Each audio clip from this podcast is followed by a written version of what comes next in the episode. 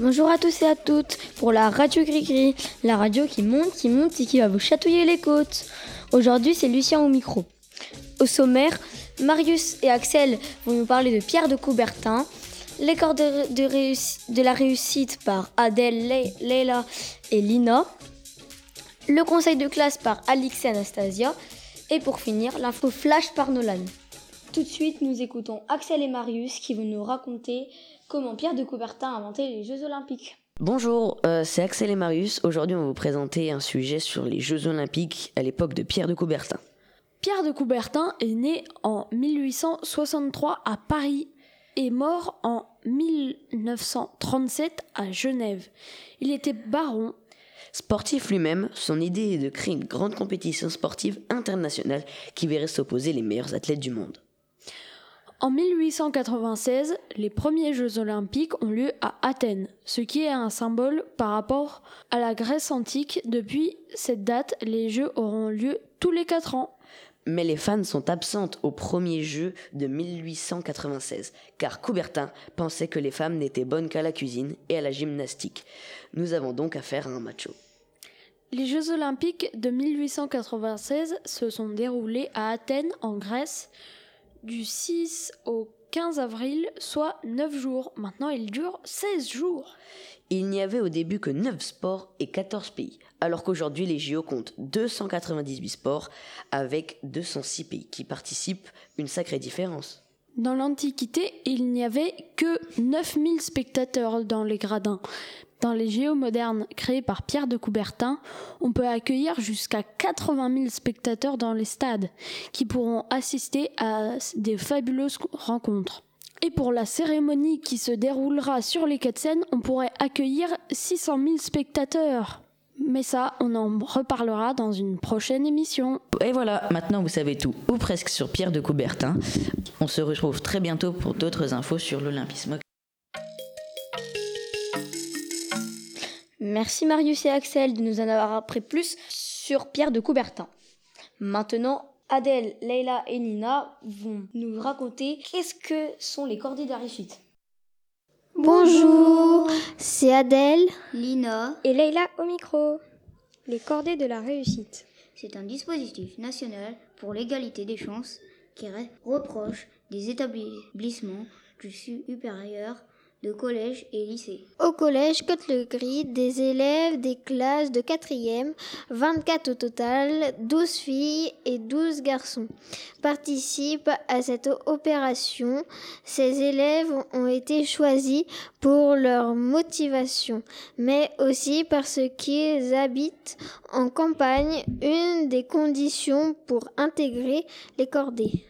Le collège est encordé avec Sciences Pro Paris, campus de Reims. Du coup, les collégiens sont allés plusieurs fois rencontrer leurs étudiants tuteurs. Ces derniers sont venus aussi au collège quatre fois pour préparer les élèves à un concours d'éloquence qui s'est tenu début novembre dans le grand amphithéâtre de Sciences Po. Quatre élèves y ont représenté le collège avec deux discours. Au total étaient présentés six établissements. Nous n'avons pas gagné, mais nous nous sommes bien défendus quand même. D'autres événements sont prévus au cours de l'année. Un forum des métiers d'excellence à Reims au mois de février. Deux voyages, l'un à Villers-Cotterêts pour visiter le cité de la langue française. L'autre à Versailles pour visiter le château ainsi que le théâtre tout à côté. Les cordées de la réussite se poursuivront ensuite pour ces élèves en classe de troisième quand d'autres élèves intégreront le dispositif en classe de quatrième. Au revoir, Au revoir et à bientôt. Merci à vous les filles. Anastasie et Alix vont nous vont interviewer Madame Eloin pour le conseil de classe. Bonjour, nous sommes au mois de janvier et oui, comme vous avez dû le remarquer, vos bulletins de notes ont dû tomber. J'ai voulu en savoir plus sur nos conseils de classe. J'ai été interroger Madame Éloin, professeur principal, et un délégué, Lucien de 5e, qui, a, qui assiste à tous les conseils de classe. On les écoute. Bonjour Madame Éloin, qui est présent au conseil de classe? Bonjour les filles. Alors au conseil de classe, on a euh, le principal ou le principal adjoint ou le CPE qui mène le conseil de classe.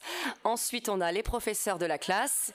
On a le prof principal qui est un professeur de la classe. On a les délégués, deux délégués euh, titulaires et on a les parents d'élèves. Comment se déroule un conseil de classe? Alors, un conseil de classe, souvent on démarre par un tour de table où chacun euh, donne son avis sur la classe et ensuite euh, on passe au cas par cas. On fait élève par élève dans l'ordre alphabétique. Est-ce que dans un conseil de classe, on décide euh, des décisions importantes? Alors on décide surtout, par exemple, le, prof principal donne son appréciation générale sur l'élève, et après c'est là où on met euh, les félicitations, les encouragements, les mises en garde travail ou comportement, et ça se décide ensemble. Le, prof principal propose, et après on décide ensemble avec euh, les professeurs qui sont présents. Merci. Bonjour Lucien, dans les conseils de classe, quel est le rôle des délégués? Bonjour. Euh, le rôle des délégués est de entretenir un, un bon lien entre les élèves, qu'il n'y ait pas de dispute. Euh, s'il y a un problème, euh, on peut être à la disposition de, tout le monde. Es-tu content d'avoir assisté au conseil de classe? Oui, je suis content euh, d'avoir d'être avec les profs dans une salle. C'était sympa. C'est quelque chose à, à faire. je suis content d'être déléguée. En tout. Merci. Merci. Pour finir, Nolan nous, nous livre une petite info flash. Janvier est le mois de la, de la galette des rois. Et nous aussi, au collège, nous avons eu l'occasion de, de déguster un bout de, un bout de part de celle-ci. Le lundi 15 janvier, nombreux ont été les rois et les reines. Cette émission est déjà terminée. À bientôt pour la radio. Gris,